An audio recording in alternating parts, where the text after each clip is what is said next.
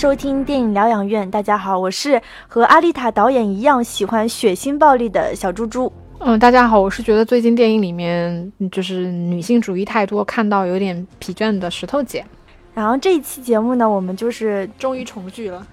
对对对，然后音质也会非常好，不再不再受到大家的吐槽。嗯啊，可以预告一下，我们三月份呢会做一个库布里克的专题，耶，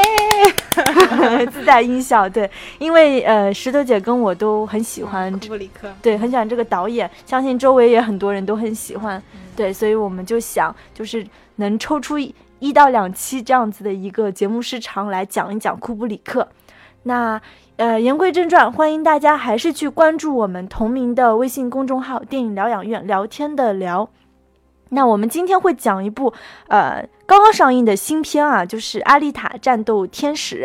呃，因为这部电影是詹姆斯·卡梅隆监制和编剧的作品，所以呃刚刚上映嘛，然后就是大家的关注度其实也非常的高。嗯。然后介绍一下这个导演罗伯特·罗德里格兹，就是他之前就是很暗黑系的导演，拍的就是类似于像《天空之城》，他是导演之一，还有《杀人三部曲》《墨西哥往事》《杀出个黎明》。我知道小猪猪这个假期是看了很多他的片子，我不知道你对这个导演的感觉怎么样？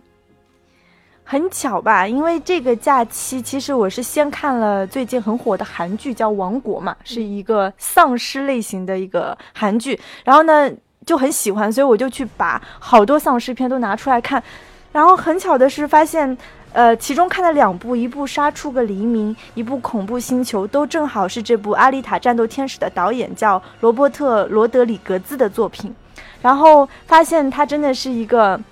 非常爱血腥暴力，然后尤其是《恐怖星球》，他其实女主角本来是一个跳那个脱衣钢管舞的一个美女，有修长的大腿，但那个腿被丧尸咬掉了之后呢？他就改造成了，就是大腿变成一个冲锋机关枪。石头姐，你可以想象一下，就是这个片子是二零零七年啊，那时候罗伯特就已经很喜欢这种 cyborg 半机械人的东西了。嗯，我知道他是昆汀的好基友嘛，所以他们两个也都是非常喜欢这种很血腥的、很丧尸这种片子。不过。呃，通过你说这个恐怖星球的话，我可以想象到，就是也正是因为他自己很喜欢这种赛博的东西，所以就是关于阿丽塔里面就是人机结合的部分，就是它的可视化做的还是非常有想象力的。嗯，那言归正传，我们就今天来聊这个阿丽塔战斗天使这部电影。那我们其实主要会分成两个部分，第一个的话，我们会去主要聊一下这个电影里面赛博的部分，嗯，然后我们可能会聊的稍微的深一点，然后。其次的话，我们会聊一下这个电影本身，就是它的一些优缺点吧。嗯，那这个电影里面其实它有提到了一个东西，就是人的大脑跟人的身体。因为我们知道，就是大脑跟身体分开来的话，到底哪一部分是 真正决定为人的东西？这个让我想起周星驰的那个电影《美人鱼》，你知道它里面有一个千古的嗯难题，就是人和鱼。美人鱼的话，你到底是要一个美人的脑子，然后跟鱼的身体，还是要一个鱼的头，但是女人的下半身这样的一个？命题，我觉得其实也很贴合这个电影里面，这个也会让我产生了一点困惑，就是到底是人的头脑决定了一个人之所以为人，还是人的身体决定了人之所以为人呢？那小猪猪跟我们聊一下赛博朋克。对我这里面想补充一点，就是说，cyborg 它是指。呃，半机械人。然后刚刚石头姐说的赛博朋克，它其实是 cyberpunk，它是那个 cybernetics 和 punk 的结合词，就是又可以叫什么电脑朋克啊、网络朋克，是现在科幻小说的一个分支，就是它是以计算机技术为主题，然后小说中通常都有那种什么呃社会秩序被破坏了呀，然后末世情节的。这样的一个概念，所以我们通常看到那种电影类型，就是赛博朋克的情节，就是围绕这些什么黑客啊、人工智能、呃、生化人之间的这种情节来展开的。那正好这个阿丽塔，它既是有这个半机械人 cyborg，同时又是一种赛博朋克的一个风格。半机械人，它是人和。机械的一种结合，其实其实这个概念它最初是来源于就是现象学，就是哲哲学的一个流派。因为我们知道，就是早期的，就是近代哲学像笛卡尔的“我思故我在”啊，黑格尔的绝对精神，它都是讲求就是主体和客体的二元对立。然后到了二十世纪初的时候，就是在德国开始产生了这个现象学，它其实提出了不一样的关于这个主体和客体之间的关系。那哲学家海德格尔他就通过分析人的存在及此在的存在问题，他揭示出了就是人、技术、世界。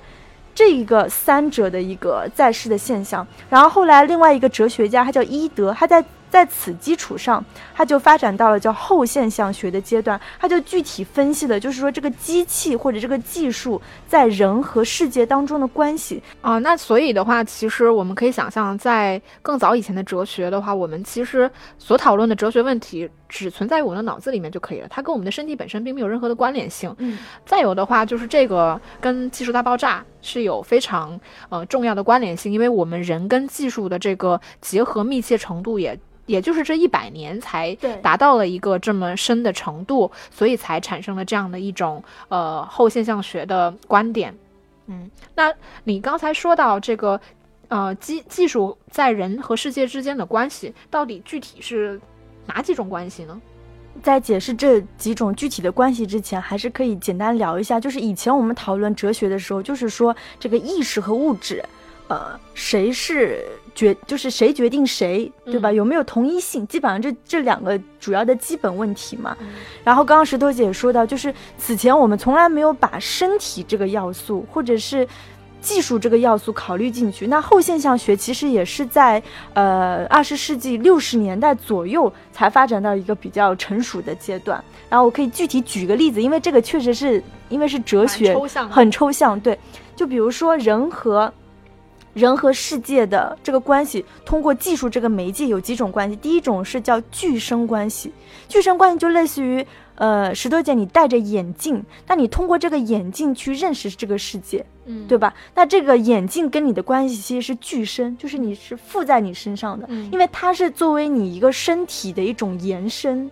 因为它通过它你增强了视力，你能看到更远的东西嘛。然后第二种关系就是解释关系，就比如说你想知道今天，呃，就是屋子里面现在温度有多少度，你看一个温度计，你是读取这个温度计的数据，你去。获取一些信息就属于解释关系。那第三种关系就是背景关系，就比如说我们现在开着灯，那这个灯它跟你并没有直接的关系，它只是作为一个背景的一个存在。那第四种就是属于，呃，机器或者这个技术在人和世界关系当中产生一个作用，就是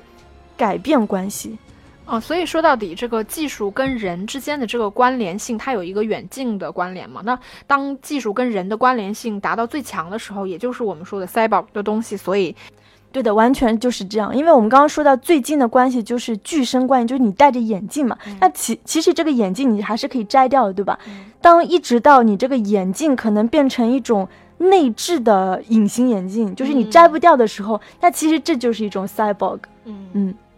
相当于，当机械或者说技术跟人的关联性达到了一个呃最强的时候，那其实人在这种情况下所去思考的观点，或者是人的情感跟社会，它会有一个异变，在此基础上去延伸产生出来的一些幻想式的东西，嗯。那那像我们今天看到的阿丽塔好了，它里面其实就设定了设定了一个大前提，就是呃，无论人被改造成什么样，就是我身体可能各种部分全部都是机械，可能像昆虫一样，但是只要我的头保留了，那我就会默认为你其实还是一个人，最起码我是能够像人一样跟你去交流，你也是会有一些，比如说你可能吃到了橙子，你会觉得很甜很好吃，难过了你会哭，对吗？你爱一个人的时候，你会想要跟他接吻，你是在这样一个前提下去进行的这样一个电影。对，确实是这样。像《阿丽塔》这部电影叫什么？《阿丽塔：战斗天使》。那归根到底，就是我们所有讨论的哲学问题，它的终极目标就是为了认识世界，或者是改变世界。那你作为一个战斗天使，其实你的目的是去打斗。那你怎么去打斗？其实是通过身体这样一个媒介。嗯。而且就是这时候的身体和你的意识，其实在某种程度上是结合的非常紧。也就是现象学归根到底，它还是一个意识决定决定物质的这样，但是它必须要通过技术这样一个媒介去实现你改变世界的这样一个目的。嗯。那这个其实我们就可以理解。那到换幻化到这部电影里面，其实呃，阿丽塔她最开始那个伊德捡到她的时候，她其实只有是一只有一个头嘛。那她其实是通过两次身体的改造，然后在这个过程中，她其实真正的唤醒了自己的使命和记忆。我们可以看到，就是她她的身体跟她认识世界是有很强的关联性的。对。啊，我们现在并不是在过度解读啊，我们只是 我们就是从哲学的角度，就它的哲学起源是这样子。其实我们也可以看到这部电影当中有很多细节，也体现了我们刚才讲的一些观点。比如说其中那个很高大那个反派，对吧？他好几次其实都被阿丽塔打的不行，对吧？又断手又断身体什么的，但最终。确定他死亡的，就是他最后就是被阿丽塔从中间劈开，是头被劈开了，他才确定死亡，也就验证了我们刚才一个观点，就是说是人的头或者是人的人的意识才决定了这个人还活着或者他还存在，而不是说人的躯干。嗯，因为这个这个观点的话，其实在原著《统梦》里面他也有提到，就是人只要脑部死亡，你就是有无限被。复活的可能性的，嗯，那这个聊到这儿的话，我其实有一个问题挺想问你。那所以一直以来，在我的印象中，我觉得赛博朋克的电影就是我看到像《银翼杀手》那样的一个很末世的场景。所以赛博朋克好像似乎就跟反乌托邦是有很强的关联性，它跟末世跟那种很。肮脏、很呃很乱的，就是很绝望的、悲观的一个时代是有很强的关联性的。但我我听你刚才讲到的话，我觉得赛博朋克其实并不是这样的一些东西。所以我们看到的这些电影，它是为什么会给我们呈现出来的就是这样的一种感受呢？我就是从如果光从哲学角度来讲，童哥他其实是完全没有这种。很悲观或者是漠视的这个因素在，相反，它是一个中性甚至是有积极意义的词，因为就是。人在探索、认识世界、改变世界的时候，我只是通过这个人机结合的途径，我我为了更好的认识世界。那从这个角度来说，它应该算是积极的嘛？那至于说为什么那么多电影就是很很反乌托邦、很漠视，我觉得这是一个艺术家对于就是人机结合到一个高度阶段的一种恐惧。嗯嗯，但是那不排除像这部《阿丽塔：战斗天使》，你应该看不到这种恐惧的点在。相反，我觉得是导演是很好的。去利用了这个 cyborg 这样的一个概念，嗯嗯，去去战斗，去去获取他想要的东西。我觉得他反而是就是跟我们此前看到的片子的风格是不一样的，所以我觉得反而就是这部片子就是反而是回归到了 cyborg 半机械人的东西了。这我觉得是最精最精髓或者是最起源的一个概念。对，我觉得在我看来，我觉得这个片子就是一个机甲二点零版本，就是。嗯，那还有一个的话就是，呃，我们知道这个片子，说实话有一点拖沓，就是你看的过程中你会觉得有点无聊。那我我刚才在跟小猪猪聊的时候，他跟我提到了一件事情，就是他觉得这个电影其实是很难以唤醒观众的共情心理的。嗯，就是我作为一个普通观众，我我看到一些非常血腥重口，其实里面的战斗场面，说实话，死法是挺多，挺也挺恐怖的。但是作为观众，不会引起共情心理，这个也是一个很微妙的东西。就是我们刚才有聊到，我们我们私下里有讨论到了，就是如果我们两个人今天都是生化人的话，嗯，因为呃电影里面有聊到一个事情，就是生化人他是会有痛感的。它是无限的，就是哪怕你被机械改造了之后，它它是让你无限的去接近人真实的人类。所以，如果我们两个人都是电影里面的人物的话，如果小蜘蛛被砍了一刀，当他疼痛了的时候，我是不是会感觉到疼呢？肯定是的，因为只要你是人，就是你有意识，你就有共情心理，这就是人和人工智能的区别嘛，对吧？就是 cyborg，它归根到底，只要你有人的意识，我们默认为它是人。嗯嗯，但是真实的情况是，呃。电影里面的生化人，他其实无限接近人，但是我作为观众，其实我在看这个电影的时候，那么血腥的场面，其实虽然没有血了，但是他的死法是非常恐怖的。对，观众不会觉得恐怖，也不会唤醒观众的共情心理。嗯，对的，就算有那种什么拦腰截呀，或者是头从中间劈开这种东西，被绞死啊，对，被绞死这种，因为我们看不到血，所以你当下的那个感觉其实是有点麻木的，因为你在你看来这是一一些一堆冰冷的机器，嗯，被绞坏了。我我觉得这是其实也是蛮有意思的点。我我不知道导演有没有刻意在这方面做文章啊？嗯，因为就是刚刚有聊过，这个导演其实是超喜欢拍那个丧尸片的，他超喜欢拍，就是像恐怖星球啊，都是那种也同样也是断胳膊断腿从中间什么拦腰，但是当你是能切切实实感到那么多血在狂喷的，但这部电影就没有。嗯，我是觉得他肯定还是出于这个市场的考量，就是 PG 十三嘛，这个片子最后，所以。我们是觉得这个片子在某种程度上实现了一个很微妙的一个点，就是在于它其实并没有，他明明很血腥，但他并没有唤醒观众的共情心理。但我我会觉得他还是处于一个市场的考量，并没有刻意去去做这样的事情。嗯，那就是聊完了这个片子的赛博朋克之后呢，呃，我们来简单聊一下这个电影本身的一些东西，因为我们。觉得这个片子，比如说前面聊到的这个导演啊，罗伯特·罗德里格兹，他在于人机结合的设计上面是有很多想象力的，这个是我们觉得这个电影的优点之一。嗯，小猪除除此之外，你还会觉得这个片子有什么优点吗？我觉得主要就是动作戏很好看吧，对吧？就是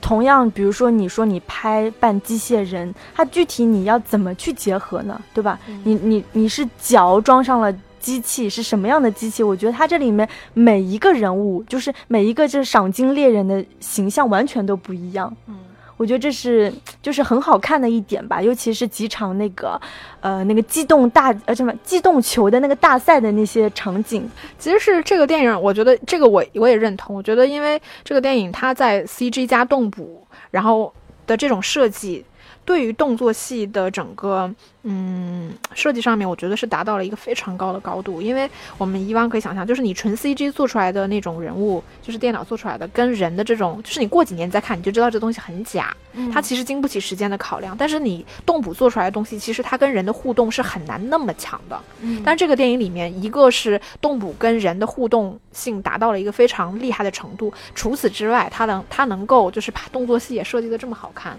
我觉得这个是这个电影在技术层面上真的。做到了一个很牛很牛的程度，对，刚刚石头姐说的那个就是 C G 和动作捕捉嘛，它其实我我觉得最厉害的点就是捕捉表情。因为你 C G 的东西，你可能对于表情的呈现不会那么细腻，对吧？嗯。然后第二个的话，就是你前面提到了，就是我们我们一直说了嘛，就是这个人机结合的话，你到底要怎么去实现这个结合方式？我觉得它这个里面确实也是做的很很棒的一点，就是我们说赛博朋克，你可以想象是那种城市的末世景象，可能是那种什么油腻肮脏的样子，但是它。完全，这个整个电影完全就是以非常机械化的方式去表现。我们也看得出来，因为詹姆斯卡梅隆是一个非常喜欢机甲的导演，他也很喜欢这种纯机械的东西。那这个电影其实最开始的时候就告诉我们一个大前提，就是在这个呃钢铁城里面是不允许有这个热热兵器的，就是你不允许有枪火。所以我们看到所有的这些呃生化人，他的改造最终全都呈现的方式是冷兵器嘛？那所以呃。你人机的改造在这个里面，我们看到所有的改造都是为了战斗场面而定的。这个我觉得也是很有意思的一点，就是你你可以想象里面所有的这个呃黄金猎人他的形象，他所有的那种攻击人的方式，其实最终他的改造都是为了为了战斗场面。这个这个目的性也是很强，也是很牛了，嗯，很多样。然后因为这个电电影的优点。聊完了，就是我们其实还是就电影聊电影嘛，所以我们还是要聊一下，就是你你的动作场面，你的技术再牛逼，我们就好最后还是要说这个电影其实其实问题还是非常多的。嗯，我觉得首先最大的 bug 就是，可能这个 bug 也是很多好莱坞大片存对存在的问题，就是情感非常的粗糙。那这部片里其实有处理两种感情，一个是亲情，一个是爱情，但是就是。都处理的非常粗糙吧？但先说亲情，就是其实他这里面有两对亲，一个是父女，一个是母女嘛。其实父女一开始还是蛮感人的，这个父亲对于女儿的那种爱，对吧？然后，但是到后面的时候就专注点改到爱情去了，就是你没有看到这个父女的感情在最后有一个什么样的升华或者是结束。然后，尤其是母女，我觉得更可怕，就是那个母亲，就是我们知道她是对于女儿的死，她其实也是很耿耿于怀的，而且变成一个恶人的形象，对吧？但她最后突然她就释怀了，突然她就唤醒了对女儿的爱，而且是在那个阿丽塔抱着小男友的情况下，我觉得这个是非常突兀、很奇怪。说到底，我觉得他处理的还是很很简单了。比如说，我最开始看到那个父亲伊德的时候，我觉得这个人其实是有很多可以挖的点的。比如说，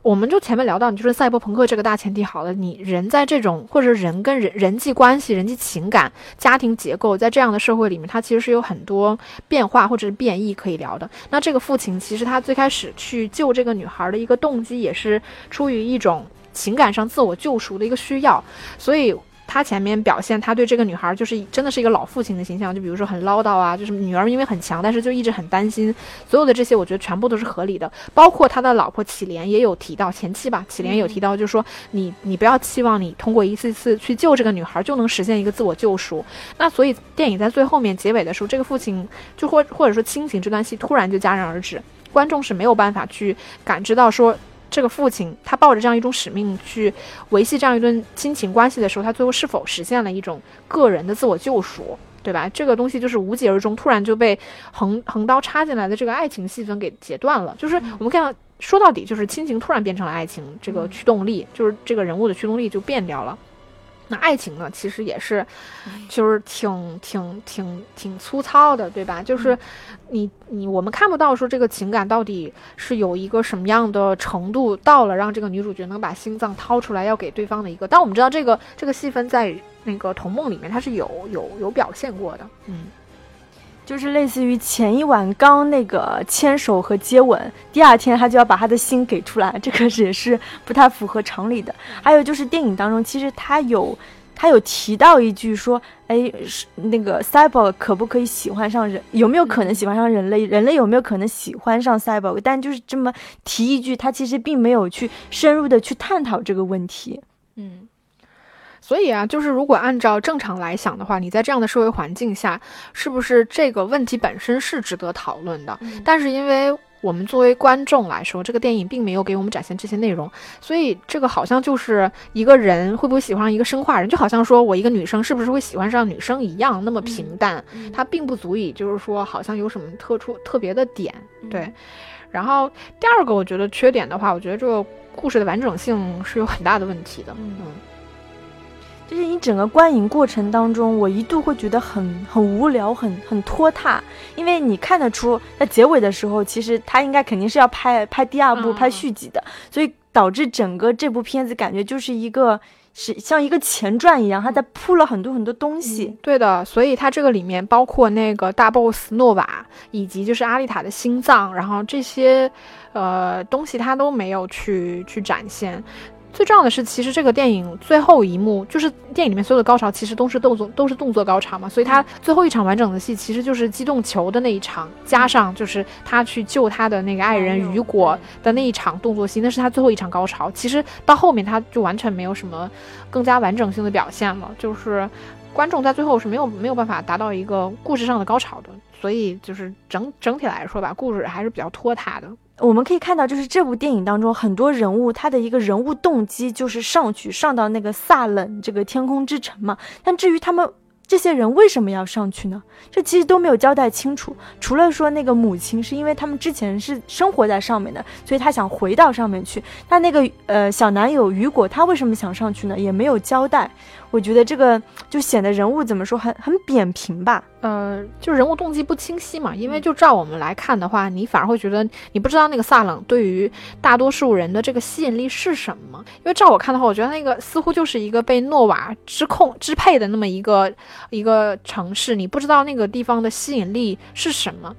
按理来说，其实阿丽塔这个人物，她也是没有什么所谓真正的成长的，但是她最起码是能够自圆其说的，就是通过她去寻找身体这个部分，完成了一个自我，呃，自我寻找，就我是谁的这么一个完整性。但是其实其他所有人都很都很扁平，都很粗糙，并没有什么真正可值得去呃觉得很有意思的东西。所以我说那个父亲本来是有很多可以去挖掘的点，但是最后他也并没有做，就是无疾而终嘛。再说就是这个机动球大赛的这个设定嘛，那其实后面我们知道，就是你如果想上到这个萨冷这个地方，唯一的途径就是你获得这个机动球大赛的一个冠军。但是其实这个这个设定也是在后面才揭示出来的，而且在最后一场，就是照理来说应该是最高潮的戏的时候，其实就是阿丽塔跟其他人不是要夺冠嘛？但是我们知道那些人其实是来杀阿丽塔的，那个球也是。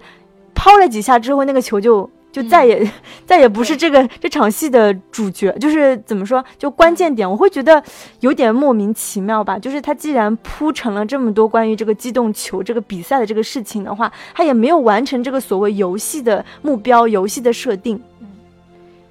因为其实这个电影的游戏感本身还是挺重的。那我觉得，如果你有这种游戏规、游戏游戏的话，你的游戏规则的完整性其实非常重要。那这个意味着，其实你应该在比较靠前的位置，你就告诉观众，他是有这个有这个目标的，就是所有人就是要拿这个冠军。所以他在之前设计的那一场社区比赛，就是关于机动球的社区比赛，你可以把它看成说，啊，我是为了完成这整个游戏使命做的一个铺垫，对吧？你去训练他。但是另外一方面，你也可以把它看成是。对于阿丽塔这个人物形象，他对于自己的那种就是战斗本能的一种寻找，其实这两个都都成立。但是无论是哪一种，他都跟后面你去有那么一场，因为我们说了，他的高潮戏其实就是那一场，呃，机动球的大战。那其实这两者之间都是脱离的。所以你，我觉得就是作为这种詹姆斯卡梅隆这种导演来说的话，其实他处理这些戏份还是为了动作戏。而服务的，并不是真的为了人物或者是动作去服务。对，嗯嗯嗯。其实我我一直觉得，就是这个电影里面说到他的赛博朋克，跟我们前面所有，就是作为我吧，我所有幻想的那种赛博朋克的电影是有很大差别的，就是因为它其实是有很多。户外的戏份有很多大量的日景，就白天的戏份，所以你整个风格看起来就是整个色调看起来是比较明亮的，它是比较就是青少年化的东西，所以就是哪怕它做成那个样子，就是非常的好像很大场面、大规模的还原了赛博朋克的那种风格的话，我仍然觉得它就是机甲二点零啊，就是就是因为所有的这种机甲的设计，它就是为了战斗这一个目标而服务。你可以想象里面所有的人的这种改造也好，嗯，这个我觉得就是非常非常的詹姆斯卡梅隆。因为我们之前在聊《异形》的时候，我们也聊到，就是詹姆斯卡梅隆拍的《异形二》那一部，跟其他所有的嗯《异形》那几部最大的差别就在于说。他的他对于机甲的那种热爱，就机甲跟怪兽大战的那种热爱，在这个电影里面其实表现的非常的明显。因为尽管这个导演不是詹姆斯卡梅隆，但是因为其实当时这个导演接到这个片子的时候，就是詹姆斯卡梅隆已经是把完整的剧本都给了给他了，他后期所有的就是改编都是在詹姆斯卡梅隆他他自己。亲口承认了，就是说他他以绝不就是破坏詹姆斯卡梅隆的那种原始出发点为目标去改的这个剧本，所以这个片子就詹姆斯卡梅隆他也是 就是卖力的宣传啊什么的，就是还是看得出来就是很是他自己喜欢的那一套东西。对，我也觉得，就是从我个人角度来讲，其实我并不是很喜欢詹姆斯卡梅隆，尤其是《阿凡达》，很多人都很很喜欢或者是很追捧，但是我觉得他电影的最大的问题就是。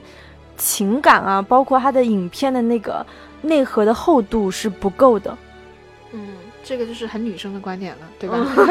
因为它的重点可能就在于技术跟这种嗯动作戏，嗯嗯，包括就是整个呃技术的这种探索，这个是它的优点。嗯，就不能人无完人嘛。对对对对，因为我看他的电影看过了之后，我。记不得讲什么，嗯嗯，但他但他这部电影里面关于就是真的 CG 跟动作的这个部分，真的是做到了一个非常牛的程度，嗯，那行，今天的节目就差不多到这里了，那就下期再见，拜拜，拜拜。